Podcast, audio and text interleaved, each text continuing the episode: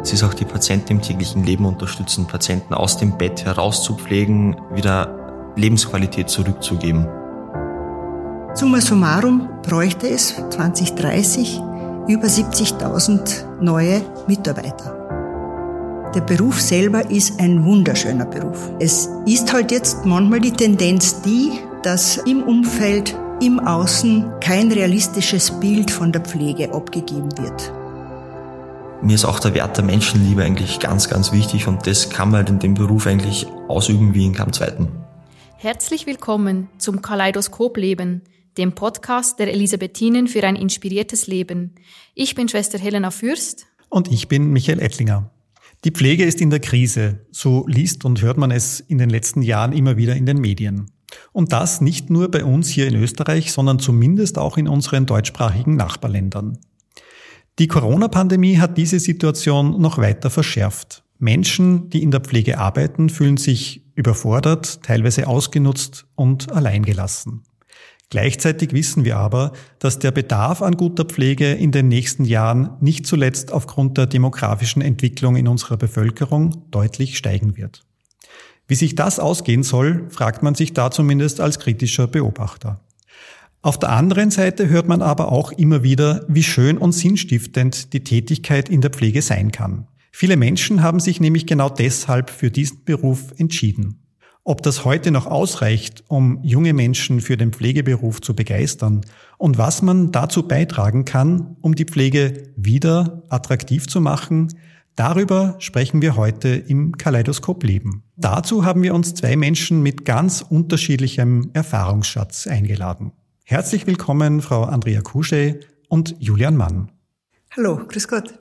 Hallo, freut mich, dass ich da sein darf. Der Name verrät es schon ein wenig. Andrea Couchet ist Kärntner Slowenin und in Kärnten aufgewachsen.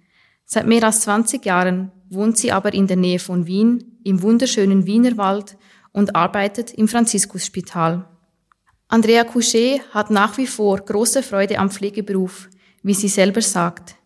Deshalb ist es ihr so wichtig, die positiven Aspekte der Pflege in den Vordergrund zu stellen und den Kolleginnen und Kollegen möglichst gute Rahmenbedingungen für die Ausübung ihres Berufes zu bieten. Unser zweiter Gast steht ganz am Anfang seiner Pflegekarriere. Julian Mann ist geborener Oberösterreicher und seit eineinhalb Jahren in Wien. Eigentlich ist er in, die Hauptstadt gekommen, um Englisch und Geschichte für das Lehramt zu studieren. Recht schnell ist er aber draufgekommen, dass das doch nichts für ihn ist und eher durch einen Zufall hat er sich dann für das Studium der Pflege entschieden. Mittlerweile ist Julian Mann im zweiten Semester im Campus Rudolfinerhaus und in seinen ersten Praktikas hat ihn die Begeisterung für die Pflege weiter bestärkt, in diesem Beruf zu arbeiten. Ja, lieber Julian, und ich möchte jetzt gleich auch bei dir bleiben und dir die erste Frage sozusagen stellen. Schwester Helena hat uns gerade erzählt, dass du eher durch einen Zufall in den Pflegeberuf gekommen bist. Möchtest du unseren Zuhörerinnen und Zuhörern erzählen, wie denn das gekommen ist? Natürlich gerne. Ähm, wie gesagt, es war eher Zufall. Ich war, wie man so tut als Student, halt fort, habe dort dann wen kennengelernt, jetzt eigentlich einen guten Freund von mir und halt das Gespräch angefangen mit, was studierst du? Hast du was studiert? Bist du schon fertig? Und er hat mir dann immer erzählt, ja, hat gerade fertig, die Ausbildung zum Diplomkrankenpfleger gemacht, arbeitet jetzt im AKH. Und es ist dann natürlich die Frage gekommen, ist Diplomkrankenpfleger nicht eigentlich nur Körperpflege und nichts anderes? Und er hat mir dann eben gesagt, ähm, nein, schau da bitte das Studium gescheit an. Schau da an, was da wirklich die anderen Kernpunkte rundherum sind.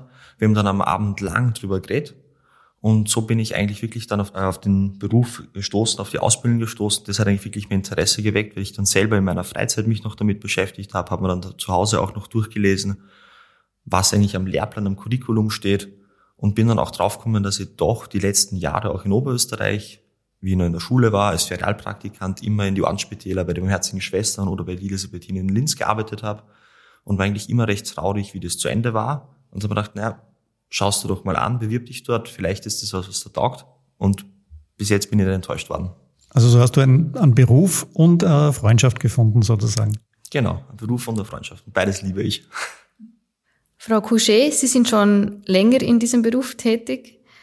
Was hat damals, wenn wir jetzt so zurückschauen, für Sie den Anstoß gegeben, sich auf diese Ausbildung, aber auch einfach allgemein auf einen Beruf in der Gesundheits- und Krankenpflege einzulassen? Ja, Sie, Sie sagen das so mild. Ich bin schon länger im Beruf. Ich bin schon sehr, sehr lange im Beruf. Äh, und das unterscheidet mich vom Julian. Ich bin, glaube ich schon, ich habe es jetzt nicht, nicht so am Radar, aber schon über 30, weit über 30 Jahre in diesem Beruf.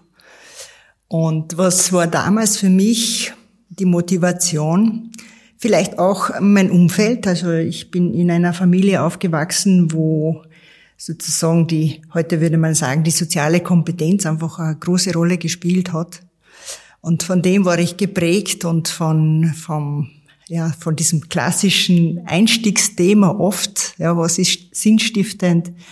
Was möchte man tun? Man möchte Gutes tun und für die, für die Leute da sein, sich da irgendwie entfalten und, und entwickeln. Das war damals meine Motivation, in diesen Beruf einzusteigen. Und äh, Sie haben schon gesagt, ich komme von Kärnten, bin Kärntner Slowenin. Politisch war das damals ein bisschen eine heikle Geschichte. Man musste in Kärnten, kann ich ohne weiteres auch sagen, ein Parteibuch haben, um, um in die Schule reinzukommen.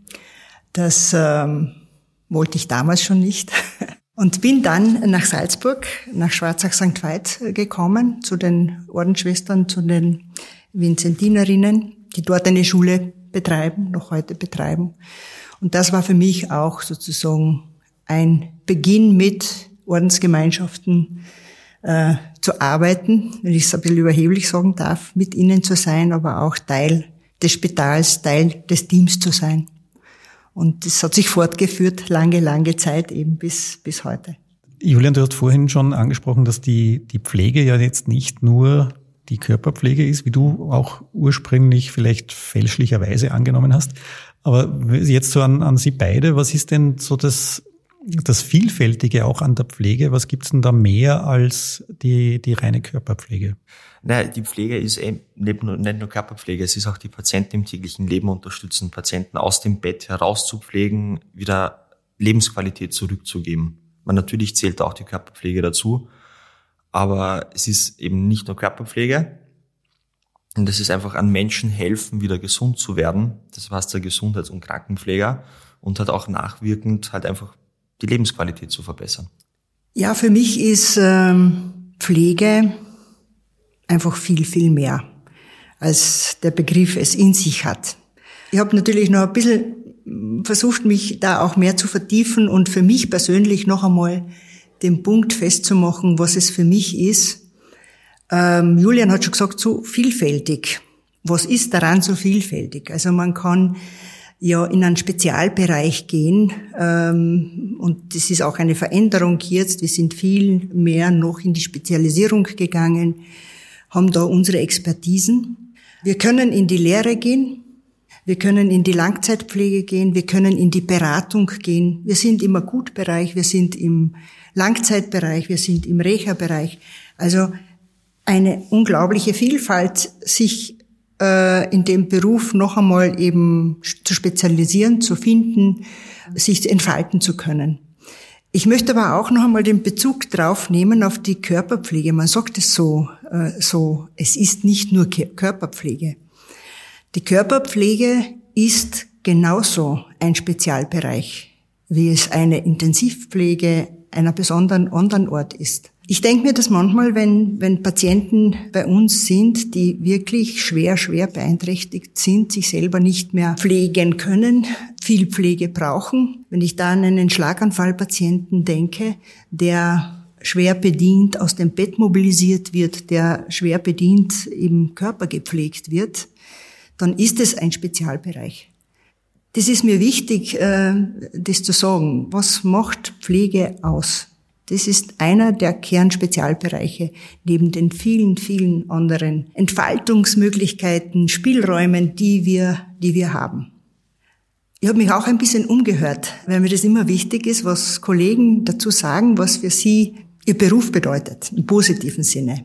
Ich habe ein paar Sachen mitgebracht. Vielleicht ist es interessant, wenn ich ein, zwei Punkte vorlese. Ich möchte es bewusst vorlesen, nicht mit meinen Worten sagen, weil da so viel, auch in der Wahl, das zu beschreiben, so viel Inhalt drinnen steckt. Und ich möchte ein, zwei, drei Beispiele vielleicht äh, vorlesen. Da sagt eine Kollegin, was ich an meinem Beruf liebe, die strahlenden Gesichter, wenn man nach dem etwas längeren Frei wieder in die Arbeit kommt, die zwischenmenschlichen Beziehungen, die einen verbinden, mein Team und unser Zusammenhalt. Oder ich liebe am Pflegeberuf, dass es verschiedene Möglichkeiten der Weiterentwicklung gibt und man sich interdisziplinär für das Wohl der Gesellschaft einsetzt. Oder wir haben fast 20.000 Patientinnen gegen Covid geimpft. Ich habe geholfen, das Impfzentrum aufzubauen und zum Laufen zu bringen. Oder ich liebe es, wenn ein Plan funktioniert.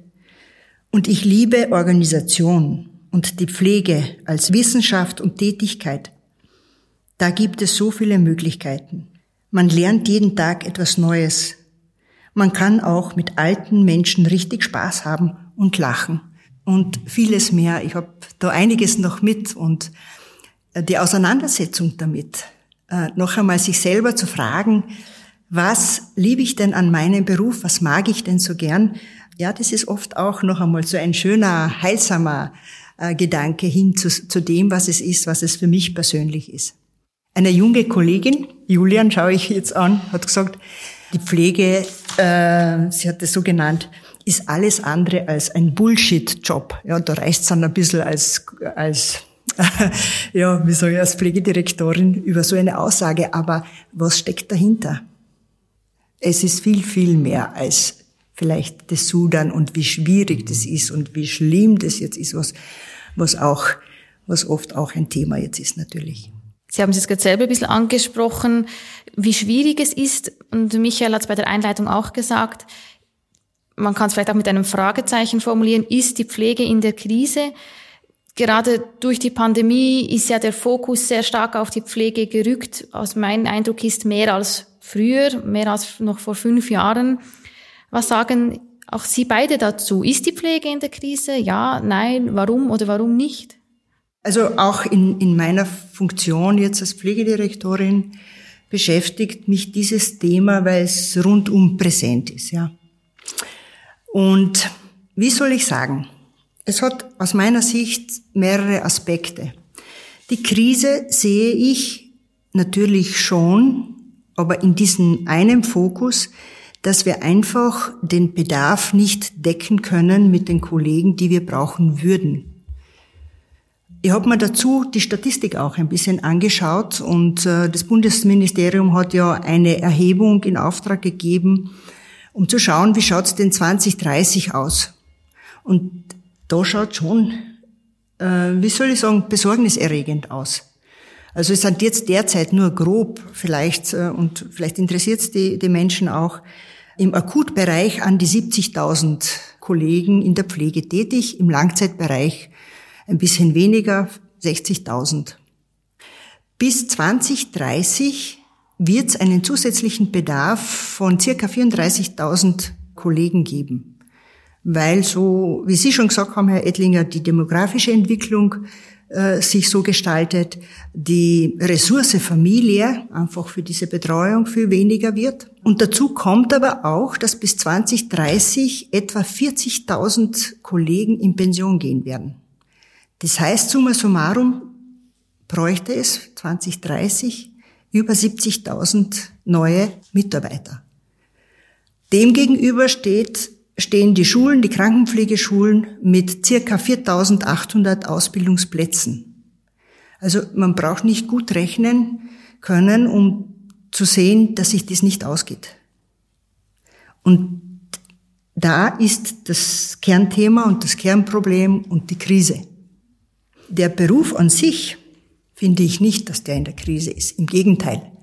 Wir haben schon anfangs äh, ja, gesagt, welche Möglichkeiten wir sehen, wie wir das sehen, wie andere das sehen. Der Beruf selber ist ein wunderschöner Beruf. Es ist halt jetzt manchmal die Tendenz die, dass äh, im Umfeld, im Außen kein realistisches Bild von der Pflege abgegeben wird. Von uns selber nicht, aber auch von anderen nicht. Also diese Negativtendenzen, wir springen leider viel zu schnell auf, auf, auf das auf und haben den äh, Fokus auf das gelegt, was nicht funktioniert und was schwierig ist oder was schlimm ist. Und wenn jemand sagt, ich liebe den Beruf und ich übe ihn sehr gerne aus, da braucht es manchmal schon Mut auch in den Teams oder auch im Außen das zu sagen. Ja. Äh, Kollegin hat mir gesagt, man wird äh, manchmal fast als Berufsverräter gesehen, wenn man die positive Seite hervorhebt und nicht, äh, nicht äh, aufspringt nur auf dieses Negative. Also Krise ja, im Sinne von nicht bedecken können, schwierig. Krise nein, wenn es darum geht, was unser Beruf ist. Davon bin ich fest überzeugt. Julian, wie erlebst du das, wenn du, wenn du jetzt in deinen Praktika zum Beispiel bist? Ist da in den Teams, wo du reinkommst, eher so diese, diese Freude am Beruf vorherrschen oder eher die, die drückende Situation, dass man vielleicht äh, zu wenig äh, Kolleginnen und Kolleginnen aktuell direkt in diesem Team hat? Ich glaube, das ist eigentlich ziemlich 50-50, weil die Liebe im Beruf ist ja da. Ich glaube, sonst wird das, wenn man draufkommt, den Beruf liebt man nicht, dann macht man das nicht lange. Ähm, was ich aber auch gemerkt habe in die Praktika, dass vor allem auf die Akutstationen, die zwei Krankenhäuser, wo ich jetzt war, wirklich einfach vor allem Diplomkrankenpflege einfach fehlen. PFAs und PAs hat man zum Glück genug, aber einfach Diplomkrankenpfleger fehlen an Ecken und Enden. Das in meinem ersten Praktikum habe ich schon gemerkt, in der Früh bei der Dienstübergabe hat es dann geheißen, wir bräuchten eigentlich vier Diplomierte, wir haben, wir haben nur zwei für heute. Wie macht man das mit fast 30 Betten, mit 30 Patienten? Also ja von der demografischen Entwicklung und auch, dass die Pflege in Zukunft viel mehr braucht und es zu wenig gibt, da, da schließe ich mich komplett an, da stimme ich auch zu. Also aber wo, wo auch sagen muss, Pflege ist ein wunderschöner Beruf, weil ich glaube, wäre die Faszination auch von meiner Seite nicht da, dass ich sage, ich, ich liebe das, ich liebe den Beruf, ich liebe das, was ich bis jetzt gemacht habe. Wäre diese Liebe nicht da, hätte ich glaube das Studium schon aufgehört, weil man macht ja was nicht, sowas eigentlich anstrengendes, körperliches auch, wenn man es nicht liebt, wenn man keine Liebe dazu hat, auch zu, zu die Zwischenmenschlichkeit, die sich entwickelt. Du hast jetzt gerade zwei Abkürzungen eingeworfen, die vielleicht nicht jeder versteht, also PFA und PA. Ähm, was ist das? Äh, PA sind Pflegeassistenten und PA sind Pflegefachassistenten. Und das sind einfach unterschiedliche Ausbildungsniveaus äh, in der Pflegeausbildung und das höchste Ausbildungsniveau ist der diplomierte Dienst oder jetzt, was jetzt in einem Fachhochschulstudium absolviert wird, oder? Mhm.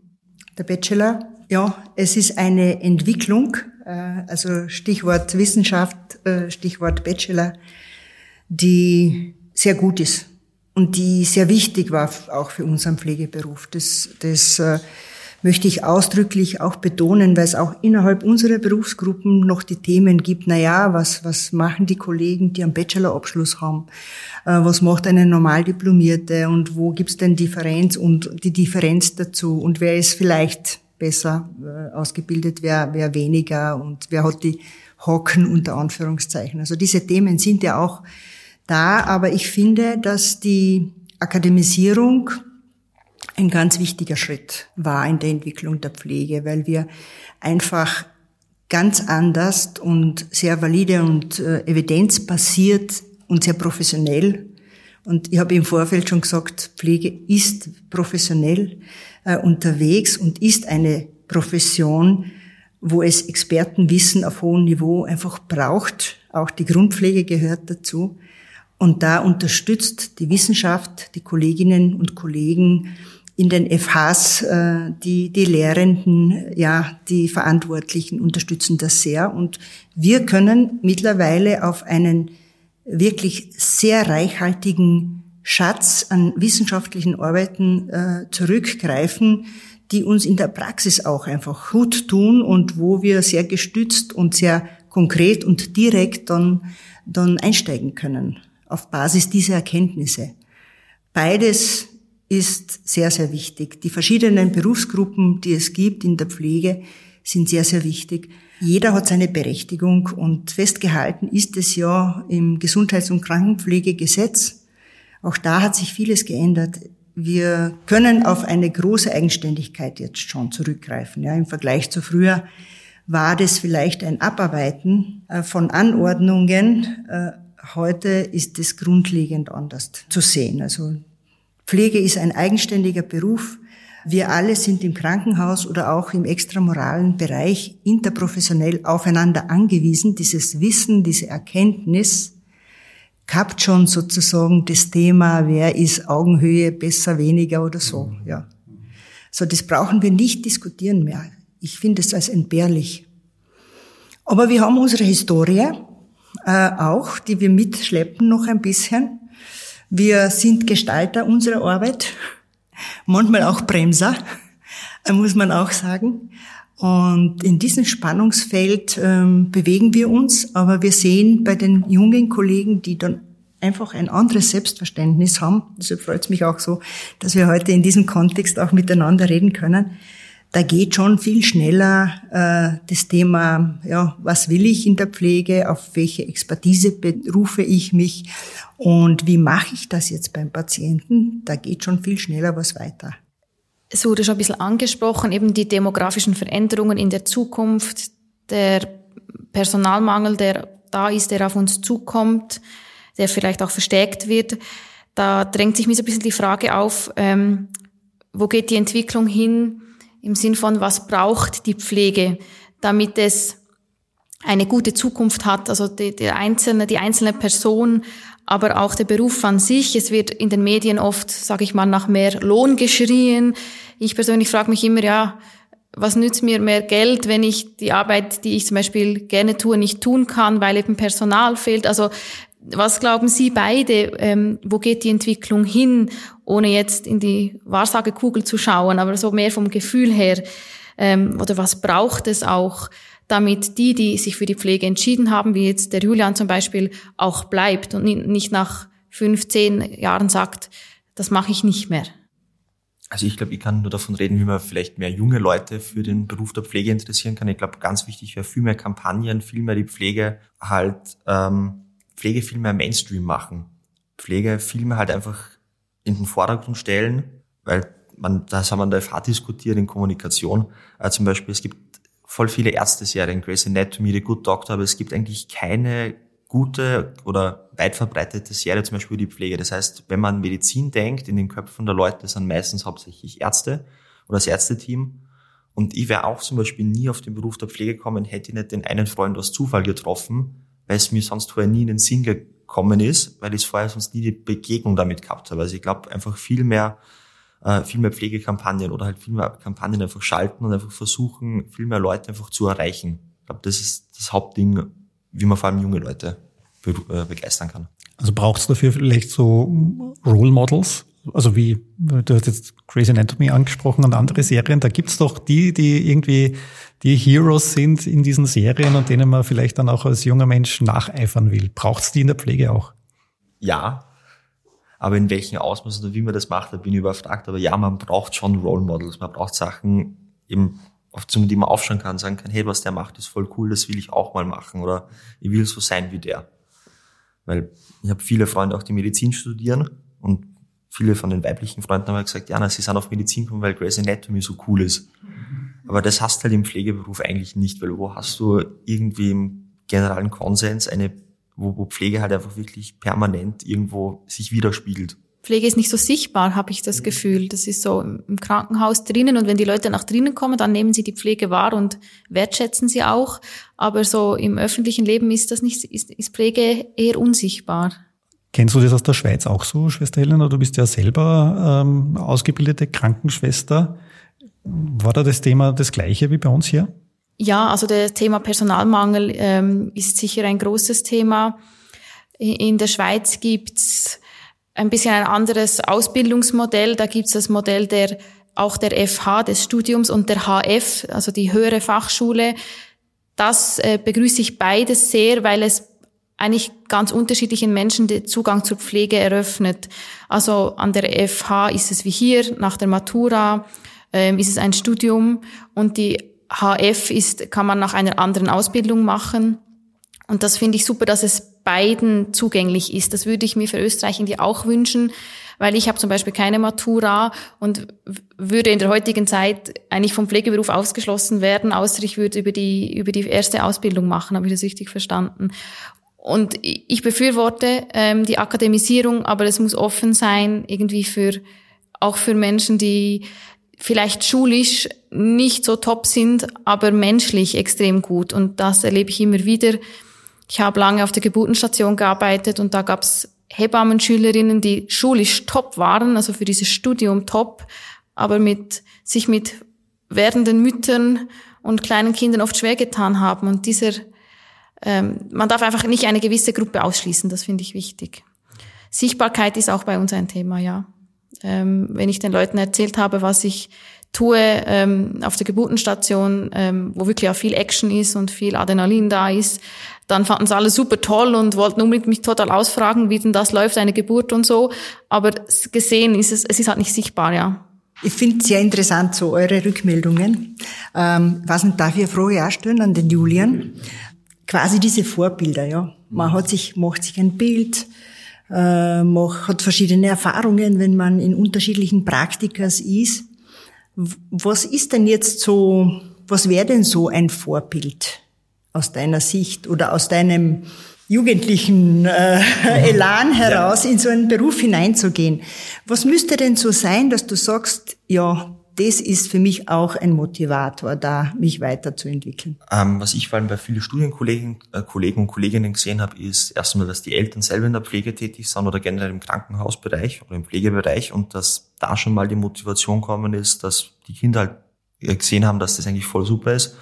Äh, anderer Teil war, dass viele auch äh, Familienmitglieder gepflegt haben, wie sie krank waren und sind so draufgekommen, dass das eigentlich was ist, was sie weitermachen sollten oder können, weil es ihnen so gefällt.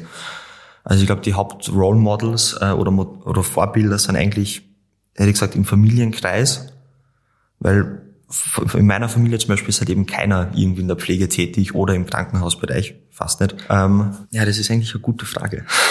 Naja, für mich, mir geht's auch noch einmal so um, um die vertiefte Frage, was, was äh, soll denn eine diplomierte mit der du dann zusammenarbeitest, vielleicht jetzt auch als Praktikant, als Schüler äh, zusammenarbeitest. Was soll äh, eine Stationsleitung, eine Funktionsbereichsleitung äh, idealtypischerweise sozusagen mitbringen, mhm. dass das auch noch einmal, weil Team ist ja oft ein Thema mhm. auch, ähm, dass es gut ist, dass du sagst, da möchte ich sein. Mhm. Vor allem für mich als Praktikanten ist es vor allem wichtig, einfach immer offenes Ohr haben, weil auch ich stelle hunderte Fragen am Tag, manche von denen ganz simpel, weil es einfach für mich was komplett Neues ist, ein offenes Ohr haben. Ähm, ins Team einbauen ist, glaube ich, auch ganz wichtig, weil wenn du auf eine Station gehst in ein Praktikum und du gehörst einfach nicht zum Team dazu, weil du bist nur der Praktikant, einfach, dass du auch ins Team mit eingeschlossen wirst, dass das auch gefördert wird. Du bist jetzt auf der Station, du bist für einen Monat, eineinhalb Monate auf der Station und du gehörst trotzdem irgendwie dazu.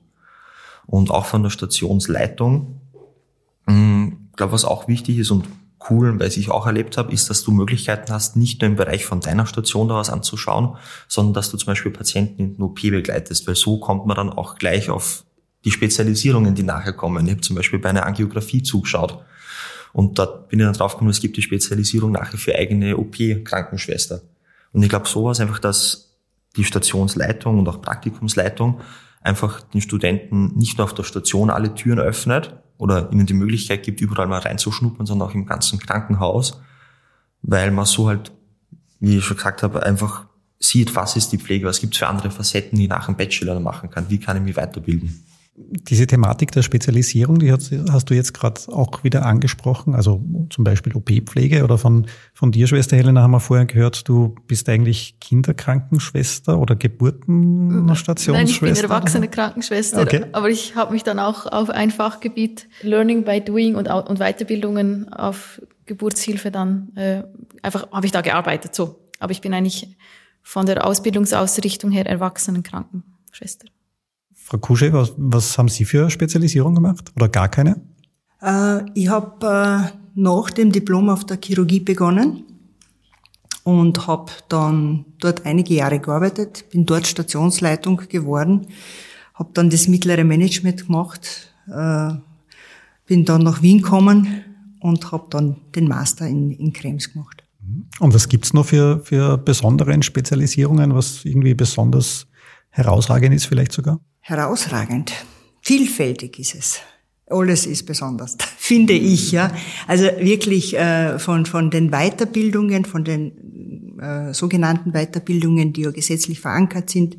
Also da rede ich jetzt nicht von den Fortbildungen, von den kurzen, sondern Weiterbildungen, beinhaltet ein breites Spektrum, wo die wirklich spezialisiert werden, dann, ob das die Palliativ ist, das Wundmanagement ist, die Aromapflege ist, äh, Diabetesberatung ist. Also alle Spezialbereiche, die medizinisch auch natürlich äh, als Spezialbereiche abgedeckt sind, sind es in der Pflege auch.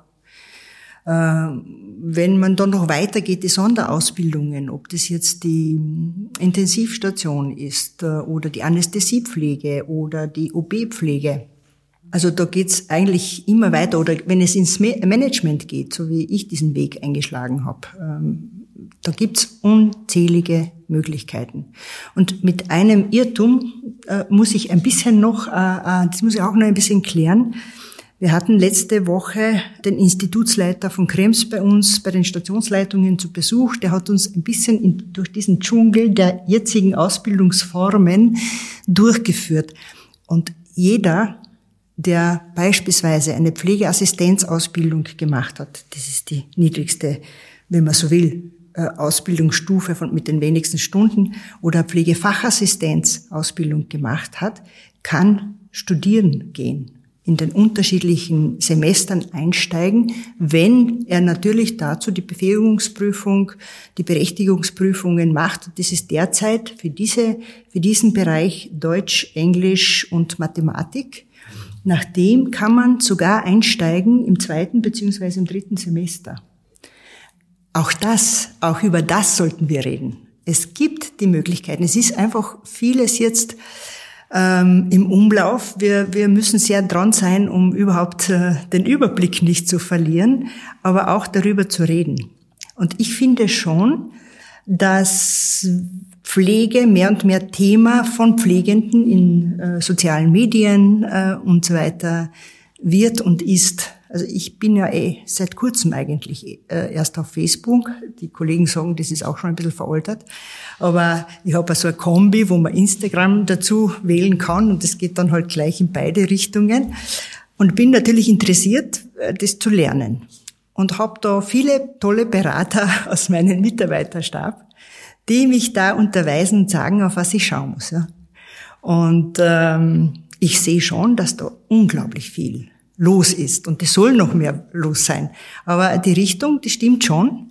Und die Häuser, die, die springen auch auf dieses Thema auf, das Recruiting über Social Media, über äh, junge Leute äh, dafür zu gewinnen. Wir springen auch auf auf, diesen, auf diese Schiene. Wir haben auch letztes Mal eine Jungunternehmerin eingeladen gehabt, die ein Restaurant eröffnet hat aber zugleich auch äh, Recruiting, Medien, PR studiert hat. Und in dieser Kombination haben wir sie eingeladen, um uns einfach ein Feedback zu geben, auf was kommt es aus ihrer Sicht darauf an, Mitarbeiter, junge Kollegen zu gewinnen, sie auf äh, Social Medias zu gewinnen, sie anzusprechen, Aufmerksamkeit äh, zu erlangen. Also da ist viel, viel Bewegung, finde ich. Man darf das nicht äh, unterschätzen. Es, es entsteht von den, vor allem von den jungen Kollegen aus entsteht da eine Schiene, die, glaube ich, sich, sich gut etablieren wird und entwickeln wird. Beim Herfahren, wenn noch einen Gedanken sagen kann, beim Herfahren habe ich mir gedacht, es wäre ja auch eine tolle Möglichkeit. Wir haben am 12. Mai ja Tag der Pflege, der Krankenpflege. Florence Nightingale ist am 12. Mai 1800 noch irgendwas geboren äh, und äh, ja 1910, unglaublich lang her schon gestorben dann, als Pionierin der sogenannten modernen Pflege äh, tituliert. Ich habe äh, ihren Lebenslauf noch einmal durchgelesen und habe mir gedacht, unglaublich beachtlich, was die gemacht hat. Nicht umsonst gibt's einen Tag der Pflege. Wir könnten ja von Linz bis Wien und umgekehrt eine Online- Plattform an diesem 12. Mai machen, wo Leute, unsere Kollegen, unsere Mitarbeiter, äh, unsere Arbeitgeber, Patienten, Angehörige, andere Personen hineinschreiben können, uns schreiben können oder wir uns gegenseitig schreiben können, warum äh, wir Pflege toll finden. Warum es, wie die eine gesagt hat, kein Bullshit-Job ist, sondern ein attraktiver, vielseitiger Job. Also das nehme ich jetzt oder gebe ich jetzt noch einmal als Anregung. Äh, es ist schön, über diese positiven Aspekte miteinander auch nachzudenken und auch voneinander zu hören oder zu lesen. Das ist auch ein Teil, Pflege sichtbarer zu machen. Und äh, unsere Häuser hier in Wien, aber auch natürlich in Linz, haben ja nicht nur den unter Anführungszeichen simplen Aspekt, Menschen gut zu begleiten, sie gesund zu pflegen oder in schwierigen Zeiten sie auch zu begleiten, sondern wir haben ja auch den Aspekt der Wertehaltung und damit einen höheren, größeren Anspruch, einen schönen Anspruch äh, sichtbar zu machen, wofür wir stehen. Also ich würde mich freuen, wenn wir das irgendwie hinkriegen würden. Also die Pflege und die positiven Aspekte der Pflege in die Öffentlichkeit tragen oder noch stärker in der Öffentlichkeit zu positionieren, das ist so das, was ich mir ganz, ganz stark mitnehme aus, aus unserem Gespräch heute. Vielleicht ist ja dieser Podcast auch ein kleiner Beitrag dazu, Pflege sichtbar oder besser hörbar zu machen. Wir werden uns bemühen, das auf jeden Fall zu, entsprechend zu publizieren. Ähm, schön langsam müssen wir aber jetzt so wieder zum Ende unseres Podcast-Gesprächs kommen, weil die Zeit läuft sozusagen.